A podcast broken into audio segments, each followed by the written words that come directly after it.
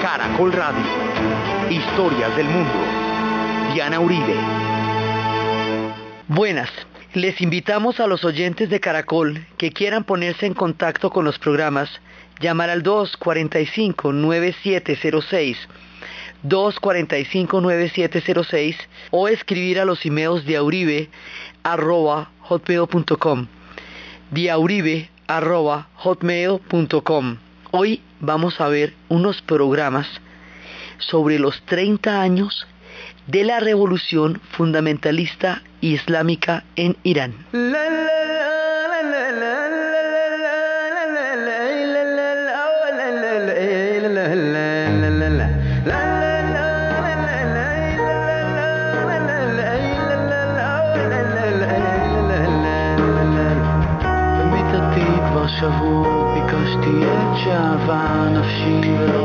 En estos días se están conmemorando los 30 años de uno de los hechos que más ha influido en la geopolítica reciente de los diferentes órdenes mundiales que han transcurrido después de la caída del muro de Berlín y el fin de la Guerra Fría. La revolución fundamentalista islámica, que tan de sorpresa tomó a la gente del siglo XX, llega sin ningún anuncio en algún momento para los occidentales, en algún momento una manifestación de millones de personas por las calles de Teherán están pidiendo el regreso de París de la figura del Ayatollah Khomeini y están pidiendo la ida, la huida del Shah de Irán que había maltratado a su pueblo de manera ignominiosa durante mucho tiempo. El mundo contemplaba atónito cómo primero esta expresión de voluntad del pueblo iraní se hacía tan vigorosa y tan poderosa y luego cómo llegaban unos personajes completamente desconocidos con una propuesta histórica que Occidente no entendía y como esto sucede durante la época de la Guerra Fría, entonces nadie podía explicar el mundo con un parámetro diferente al capitalismo y al comunismo. Nadie podía entender, más allá de las ideologías y más allá de los sistemas económicos, qué otra cosa podría haber sobre la faz de la Tierra que no fuera billete de ideología, como por ejemplo, como qué. Entonces, cuando esto sucede, no hay una lectura posible no hay una explicación que pueda entender por qué pasa esto en un momento en que ya llevamos un siglo completamente laico y cómo es que aparece una expresión religiosa tan profunda como un río oculto de la historia y va a desplegarse de una manera tan importante, va a cambiar toda la geopolítica de la región, va a alterar de ahí en adelante la correlación de fuerzas y de poderes va a influir en los precios del petróleo, va a traer unos marcos religiosos con los que hoy por hoy estamos bastante familiarizados, pero que en esa época resultaban completamente desconocidos. Esta revolución va a cambiar toda la estructura de lo que antes entendíamos que era el mundo y va a proponernos una cantidad de cosas completamente distintas y desconocidas para nosotros. Hoy por hoy existe una inquietud alrededor del programa nuclear que está implementando Irán y alrededor de la figura de Ahmadinejad, que tiene un discurso eh, bastante fuerte contra Occidente y particularmente fuerte contra Israel, quien lo considera su principal enemigo y quien considera que en torno al creciente poderío de Irán tiene que levantar todo un esquema defensivo y lo que hace más polarizante y más compleja la ya difícil situación del Medio Oriente. Este panorama que no parece tener ningún sentido así enunciado 30 años después, tiene toda una historia detrás. Si hay algo que tiene historia, son estos panoramas de Persia. Los iraníes son los persas y estos pueblos son muy antiguos. Son sumamente antiguos y tienen unos niveles de civilización poderosísimo. Nosotros hemos tenido una gran influencia de los persas a lo largo de nuestra historia, pero siempre han estado al margen del reconocimiento de esa influencia. Ellos son una civilización matriz De ellos vienen muchas ideas y vienen muchas cosas, pero no las reconocemos como tales. ¿Por qué, si son proveedores de tantos niveles de civilización, conocemos tan poco de sus influencias? ¿Por qué siempre estaban del lado de los enemigos, de, o sea, de, siempre estaban al lado contrario a las culturas donde se formó Occidente? En la época de los griegos, ellos eran los enemigos acérrimos de los griegos. Y los griegos, con esa jefatura de prensa que tuvieron y con toda esa capacidad para irradiar su propia visión del mundo como una visión que llegaría a convertirse casi en única en Occidente, consideraban a los persas sus más grandes adversarios. Casi que se podía decir que podía haber una guerra fría entre los persas y los griegos, no porque no se dieran bala de frente, sino porque ahí sí había unas ideologías totalizantes en las cuales un esquema u otro eran incompatibles y se consideraba que el triunfo del uno implicaría el fin del otro. Esto llegó a unos niveles de confrontación pues muy grandes. Después, en tiempos de los romanos, los persas eran, se, se les conocía como los partos. Y ahí seguían siendo enemigos de los romanos. Y los romanos van a ser los que manden la parada en Occidente.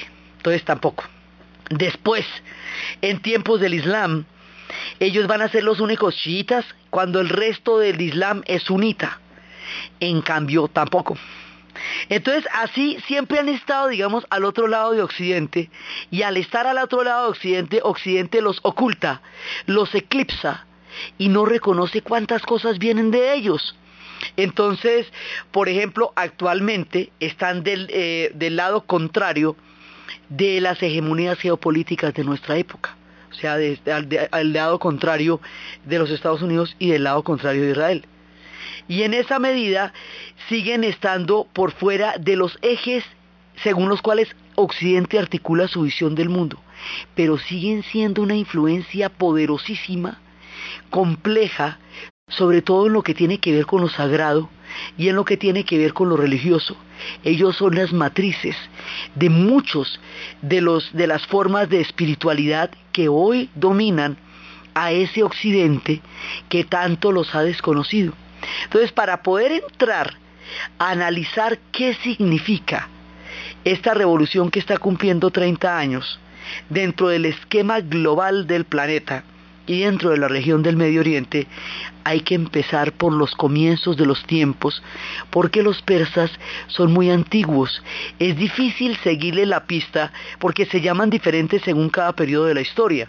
Entonces se llaman persas, parsúas, medas, se llaman partos, aquemenidas, se llaman sasánidas, se llaman iranios, se llaman de muchas maneras y son el mismo parche, los mismos persas de toda la vida, o el mismo Irán, si se quiere, que era el nombre original, iranios, y ellos datan de hace más de 2500 años antes de Cristo y tienen una continuidad histórica en el reconocimiento de su presencia por la tierra única.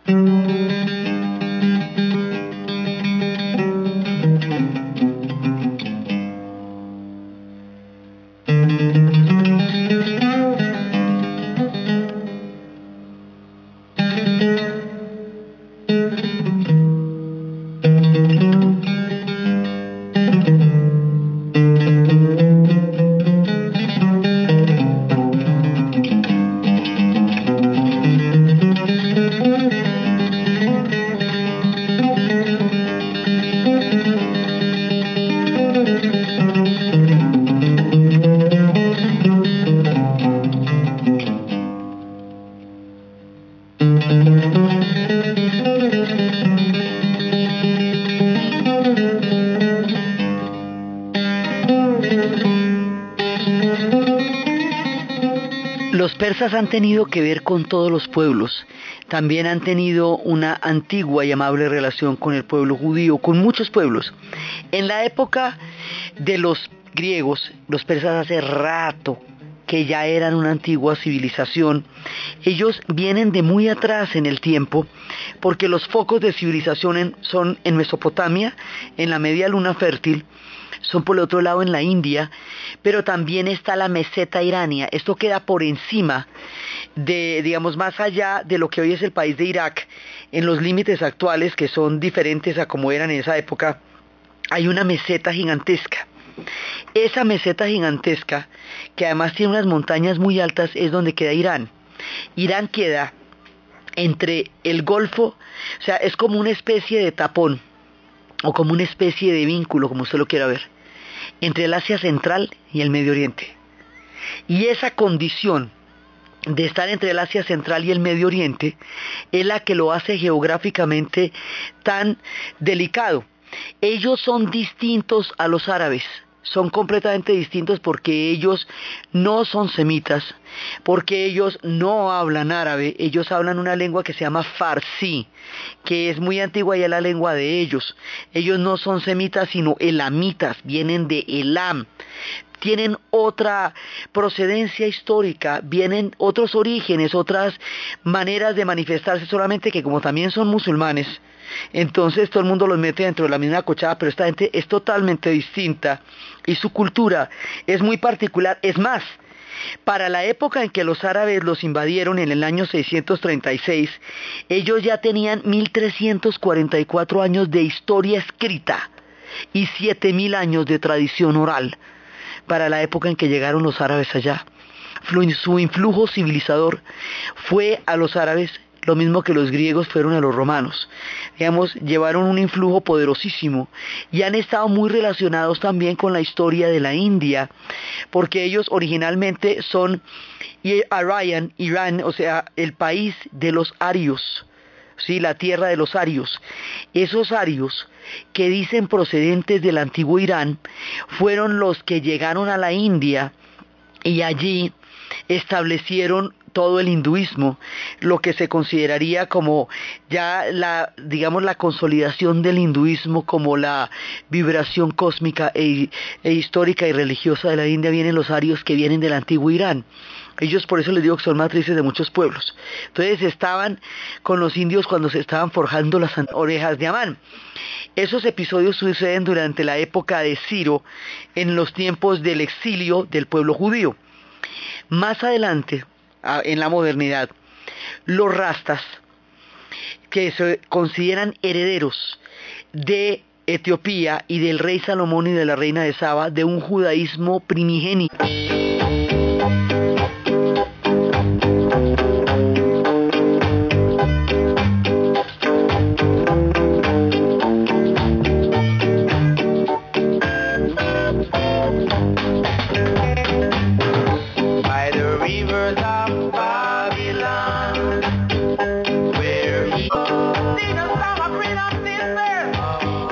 Canción ellos la reinterpretan y hablan de cómo van a cantar canciones en una tierra extraña cuando se encuentran en un estado de cautiverio.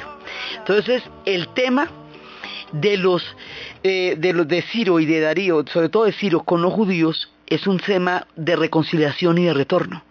Así que ellos tuvieron en el remoto pasado una relación muy poderosa, muy amable y reparadora de lo que había sido el dolor del exilio en la Babilonia del el pueblo judío. Entonces, bueno, ahí hay, eso es una paradoja del destino porque hoy por hoy son unos enemigos encarnizadísimos, pero en aquella época fueron grandes y a ellos se les reconoce con Ciro el haber sido el hombre que los retornó y les permitió la construcción del templo.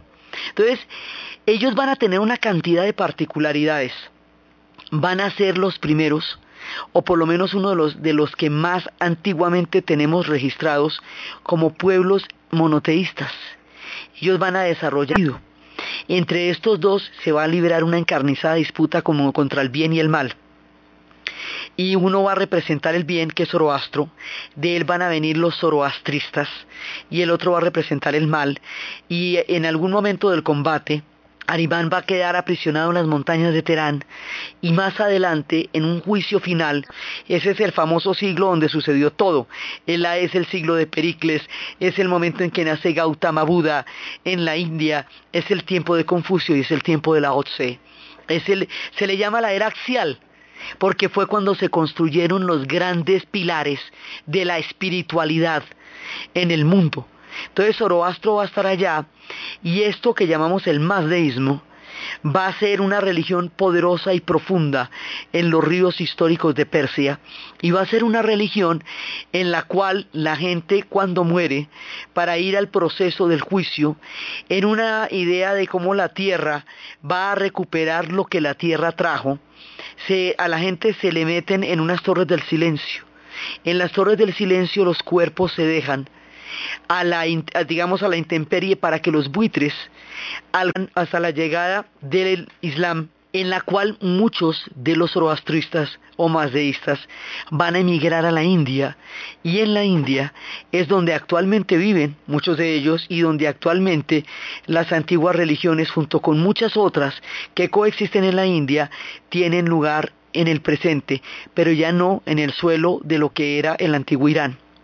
Cuando ellos estuvieron, además empiezan a hacer religiones del libro, porque ellos van a tener el Avesta, que es el libro sagrado del zoroastrismo, la Torá va a ser el libro sagrado judío, los evangelios del cristianismo, el Corán de los islámicos, o sea, la idea de un Dios único la idea de un libro a partir del cual se van a dar las interpretaciones está profundamente arraigada en Persia y es una influencia poderosa en la formación del monoteísmo en el mundo. Entonces, digamos, ya por ahí nos vamos acercando hacia toda esa influencia que les digo que ellos han ejercido desde la sombra de la historia, tan profunda, tan permanente, tan duradera y tan desconocida para todos nosotros como la fuente que ellos son de las antiguas civilizaciones.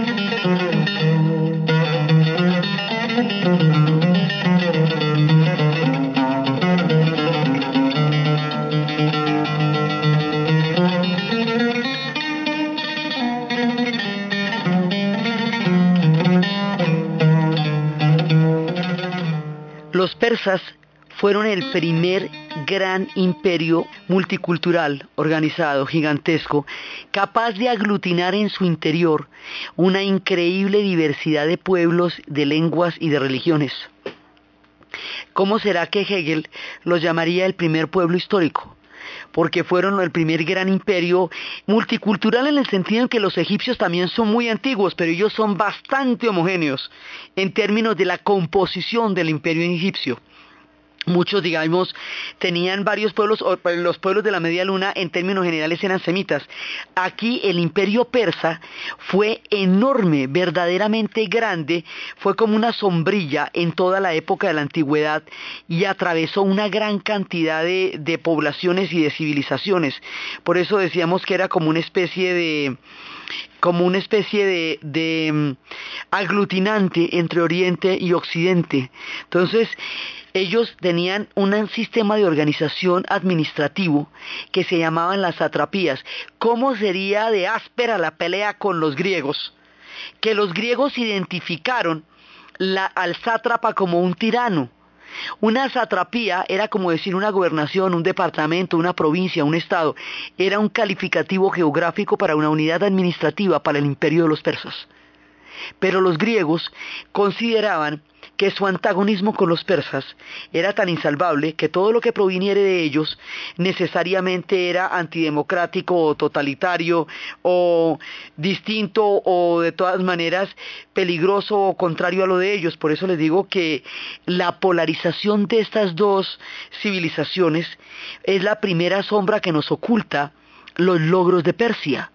Entonces, en esa época ellos ya eran organizadísimos, eso ahí había gente de todas partes, ellos ya tenían una escritura fundamental, ellos han tenido muchos poetas, ellos han tenido una literatura impresionante, ellos han tenido una civilización enorme, pero en su guerra con los persas, en su guerra con los, pero en su guerra con los griegos, los griegos consideraban que la principal amenaza para su forma de vida y su política y su civilización eran los persas y que por lo tanto los persas eran como la oscuridad de la luz que los griegos representaban. El haberlos puesto de esa manera les dio una sombra inmerecida desde el punto de vista de los logros para Occidente que va a provenir de los griegos. Entonces, como ellos tuvieron esas batallas tan duras, la de Maratón, sí, eh, precisamente en esas batallas cuando se, o las de las Termópilas. Entonces, si ustedes analizan el cómic de 300, la manera como ellos muestran a los persas es como un pueblo bárbaro, eh, un, poco eh, protuberante en sus lujos, amanerado inclusive, ¿sí? enorme en sus ejércitos que llegaba a amenazar a unos ciudadanos preclaros, honestos y valientes de la temible Esparta y de la política Atenas. Entonces quedaban como unos terribles que iban a montársela a los griegos y los griegos no tuvieron más remedio que darles una batalla colosal emanada de su nobleza innata y su valor tremendo. Entonces, cuando uno analiza el cómic y la película, le parece que el discurso es muy parcial, pero es que los griegos pensaban realmente así en ese momento. Entonces, los griegos están dando un espectro político, filosófico y científico, mientras que los persas están dando un espectro místico y religioso, pero de gran importancia porque de ellos también va a salir otro personaje que se llama Mani más adelante, y Mani va a ser una, un, personaje que asimila mucho la imagen, digamos, de, un hombre que trajo luz, que trajo una nueva mirada y que murió en un martirio terrible durante 27 días en una forma parecida a la pasión que habría de vivir siglos después Jesús y que dividía el mundo entre las luces y las sombras, pero no de una manera tan tajante como a partir de su imagen se llamaría el maniqueísmo, que es una división irreductible entre el bien y el mal. Él no tenía esa, esa manera tan tajante de dividir la realidad, pero sí hablaba de esas dos fuerzas y es una figura de una talla espiritual enorme, que también es de Persia. Otro que es de Persia es Mitra, que va a crear toda una religión y él era un dios de luz el sol. Y ese sol, ese Dios de luz, tenía su cumpleaños o su apogeo el 25 de diciembre, razón por la cual cuando el cristianismo se junte con el mitianismo a través de Roma, más adelante, y Roma se cristianice, se haga una asimilación entre la Navidad y el nacimiento de Mitra. O sea, por eso le digo, es una historia oculta pero permanente la que nos hace tributarios incógnitos de la civilización de los persas. Entonces los persas estaban agarrados contra los griegos y finalmente esto era una cosa en que eran los unos o los otros. Entonces los persas van a avanzar casi desde el norte de la India lo que hoy es Afganistán fue parte del imperio persa, lo que hoy es Mesopotamia fue parte del imperio persa. Y en su avance van tomándose la antigüedad en sus propias manos y en sus propias leyes van a llegar a lo que en esa época era la Anatolia, la, hoy es Turquía, van a llegar a las islas y en el punto donde no van a avanzar más es en el punto de los griegos. Por eso hablamos de las Termópilas y de la batalla de Maratón. Y en la batalla de Maratón, si usted perdía una guerra, la ciudad era tomada y arrasada. Entonces muchas veces usted tenía que quemar la ciudad y huir antes de que los otros llegaran y acabaran la ciudad con usted adentro. Por eso avisar que una batalla se había ganado o se había perdido era la diferencia entre la vida y la muerte para una ciudad. Por eso es que el griego que sabe de la victoria tiene que correr un trecho increíble para avisar que la ciudad se salvó y esa es la leyenda de la maratón. Entonces también hay una tragedia, que es la tragedia de los persas, en, la tragedia griega, que es la reacción inversa, la reacción de los persas cuando esperan eh, en Sopnes el resultado de la batalla y después se dan cuenta que la batalla se perdió y que la catástrofe se cierne sobre ellos. En ese punto de las batallas de Maratón y en las batallas de las Termópilas, los griegos ganaron. Los persas no siguieron avanzando más hacia el mundo griego, sino que se replegaron y crearon, continuaron con su imperio. Esa circunstancia histórica prácticamente empieza estas divisiones entre Oriente y Occidente. El mundo de los persas va a quedar como clasificado en el mundo oriental, mientras que el mundo de los griegos va a ser la cuna de Occidente. Y los persas tuvieron, además así los llamaban, los griegos llamaban a todo el mundo, no la mitad del mundo se llama así porque los griegos la llamaban. Sí, los griegos habían llamado a una tierra que habían podido predecir a partir de sus cálculos de la redondez y la simetría de la tierra, que si la tierra era tan arriba era tan densa, abajo tenía que tener masas de tierra equivalentes porque era simétrica y si fueran muy al sur, entonces ya serían muy, australes, entonces se imaginaban que hay que ir a Australia y ahí queda. Ellos nombraron la mitad del mundo. Entre la mitad del mundo que ellos nombraron, nombraron a los persas porque los consideraban hijos de Perseo, porque veían todo el cosmos a partir de sus dioses. Por eso les decían persas. Pero también se les decía medas. Y las guerras de los griegos contra los persas, contra los medas, se llamaban por eso guerras médicas. No tenían que ver con la salud, sino con los medas. Más adelante viene el episodio de Alejandro.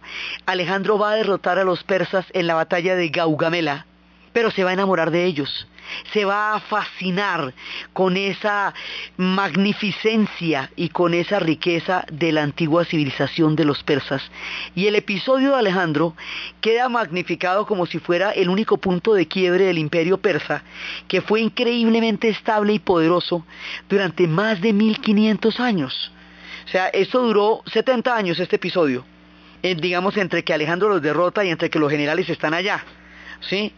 Pero con respecto a la, a la milenariedad de la permanencia en el poder y en la administración de los persas, es un episodio importantísimo, pero un episodio de largo transcurrir de los persas.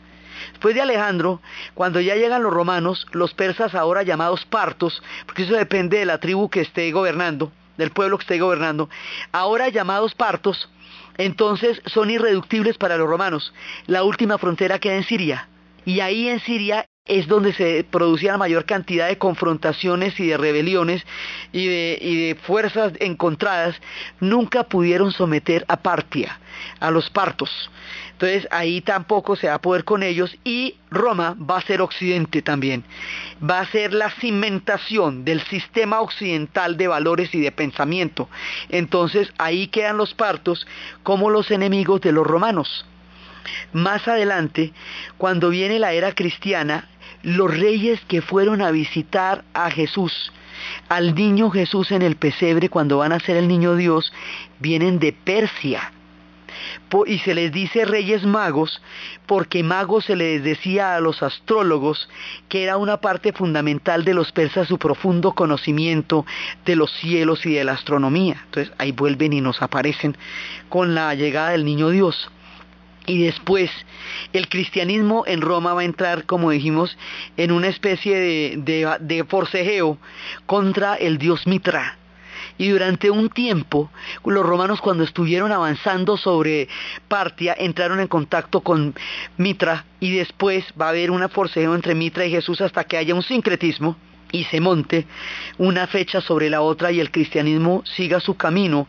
En Roma, los romanos, la primera vez que quedaron quietos todo el ejército frente a los persas no fue ni por su fuerza ni, ni, por su ferocidad, que los romanos también eran feroces y fuertes, sino frente a la tibia, a la núbil y a la sutil mirada de la seda que se movía en los estandartes de los persas, porque por allá pasó buena parte de la ruta de la seda y por allá han pasado las alfombras, de las cuales también hablaremos en su momento, cuando los romanos ven la sutileza de la seda mecerse en el viento, quedan paralizados, no por el horror, no por el miedo, sino por la delicadeza, por la sombra casi futil de la seda en los estandartes de los persas.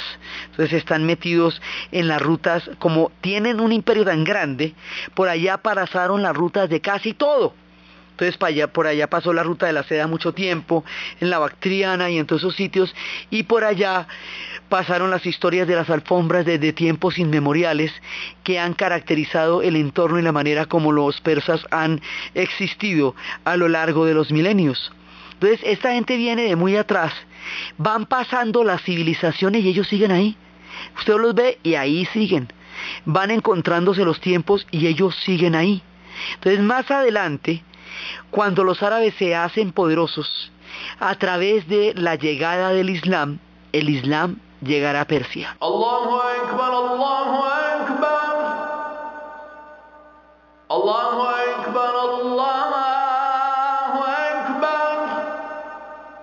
Ashhadu an la ilaha illa Allah. Ashhadu an la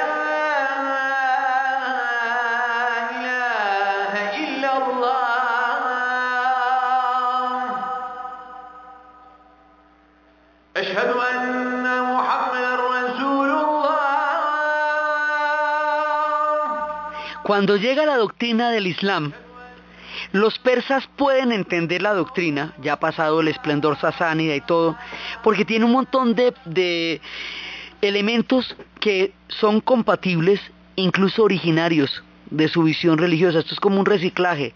O sea, la versión del Islam le llega a ellos diciendo lo mismo que ellos decían muchos siglos antes.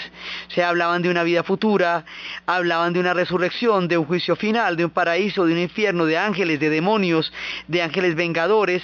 Entonces, Aura Mazda para ellos se vuelve como Alá. Y Zoroastro, también llamado Zaratustra, se vuelve como Mahoma. Mejor dicho, ahí se puede. La equivalencia está casi dada en sí misma porque viene de una fuente monoteísta y los persas fueron los que empezaron el monoteísmo con Zoroastro en tiempos muy anteriores a la formación de la conciencia religiosa de los árabes alrededor del Islam. Todo lo del Islam va bien, lo que no les va bien es lo de los árabes. Entonces ellos dicen sí, sí al Islam, no a lo árabe. O sea, sí, por eso es que les digo que es que ellos no son los mismos, porque ellos, digamos conscientemente, van a rechazar arabizarse. Sí se islamizan, sí se vuelven musulmanes, pero no se vuelven árabes. Entonces ellos van a marcar la diferencia a través del idioma. Los españoles, la gente de Al-Ándalus y la gente de Persia son los únicos que en su islamización no van a adoptar el árabe, sino que van a continuar con los idiomas originales. Entonces, en la península de Al-Ándalus se va a hablar el español, más de ir formando el español, con muchísimos vocablos árabes, más de 3.000 pero es una lengua latina que se va a desarrollar como lengua romance a pesar de los siete siglos de presencia musulmana en la península ibérica. En Persia tampoco se va a acabar el farsi y eso que la islamización implicaba una lectura del Corán en árabe que es la lengua divina para leer el Corán. Pues los persas dicen, pues sí a una cosa, pero no a la otra. Los persas como los chinos son pueblos tan poderosos, tan complejos, que ellos adaptan a su propio estilo cualquier influencia que llegue del exterior. La, la chinizan en el caso de China y la persistan en el caso de Persia. Entonces cuando llega el Islam, ellos sí aceptan el Islam, pero ellos no aceptan lo árabe. ¿Y cómo es que no van a aceptar lo árabe? De una manera muy particular.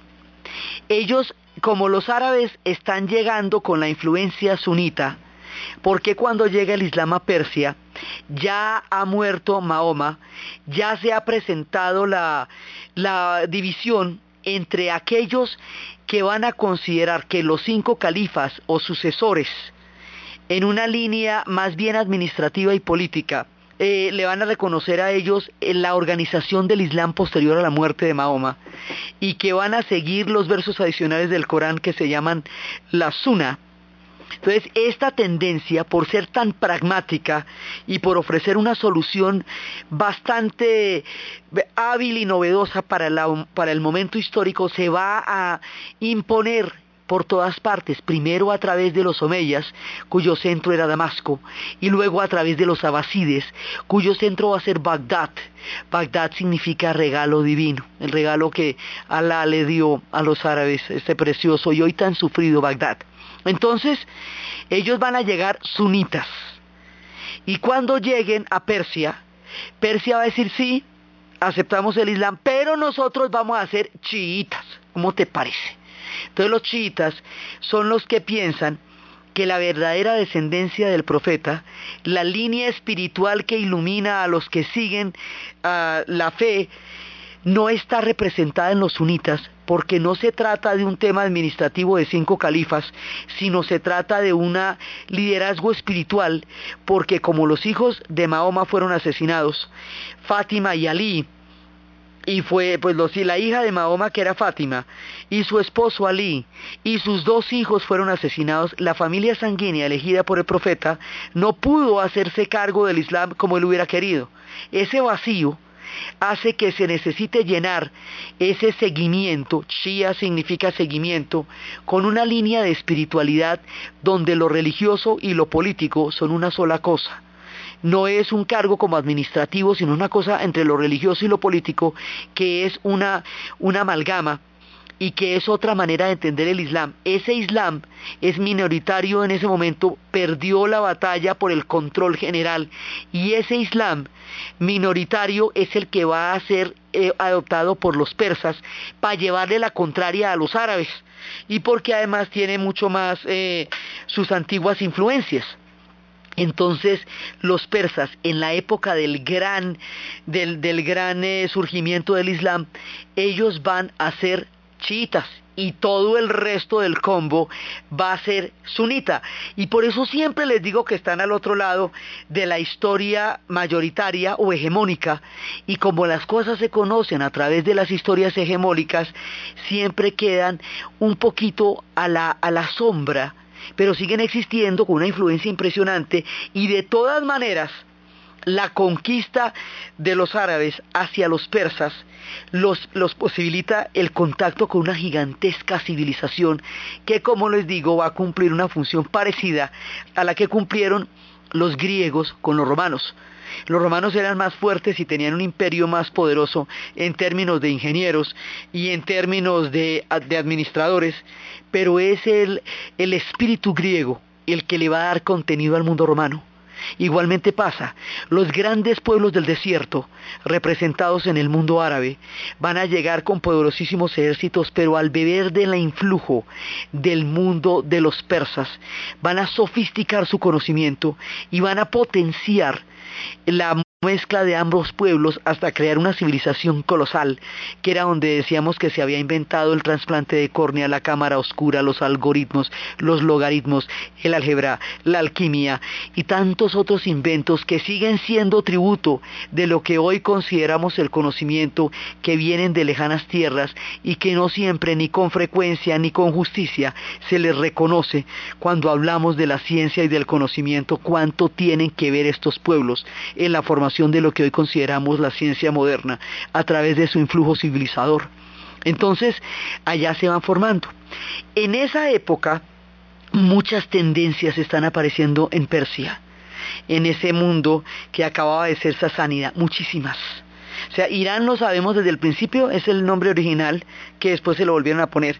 Les podemos decir Persia o les podemos decir Sasania, estamos hablando de todas maneras de los mismos.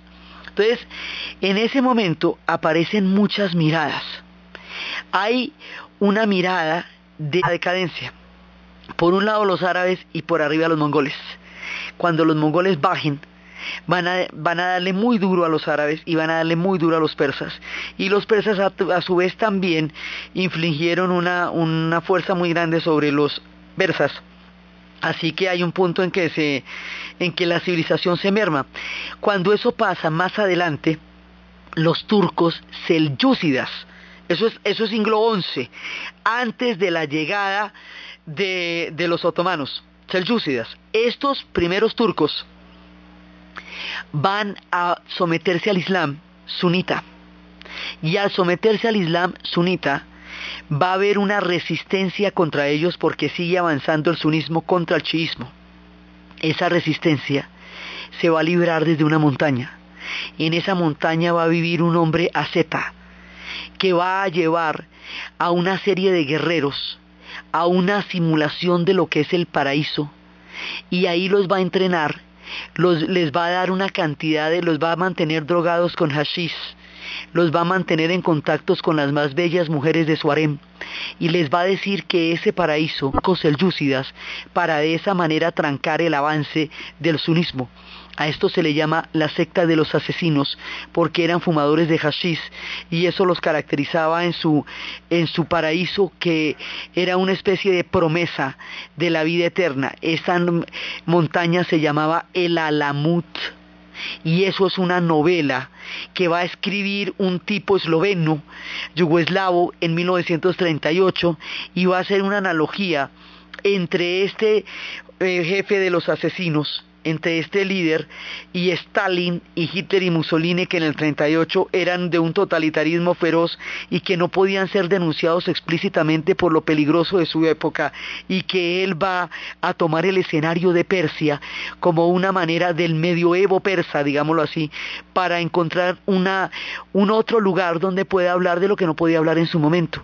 Sin embargo, al escoger este lugar, él era un hombre contra todos los totalitarismos, va a dar en la clave de una cantidad de cosas que tendrán más adelante una influencia muy grande.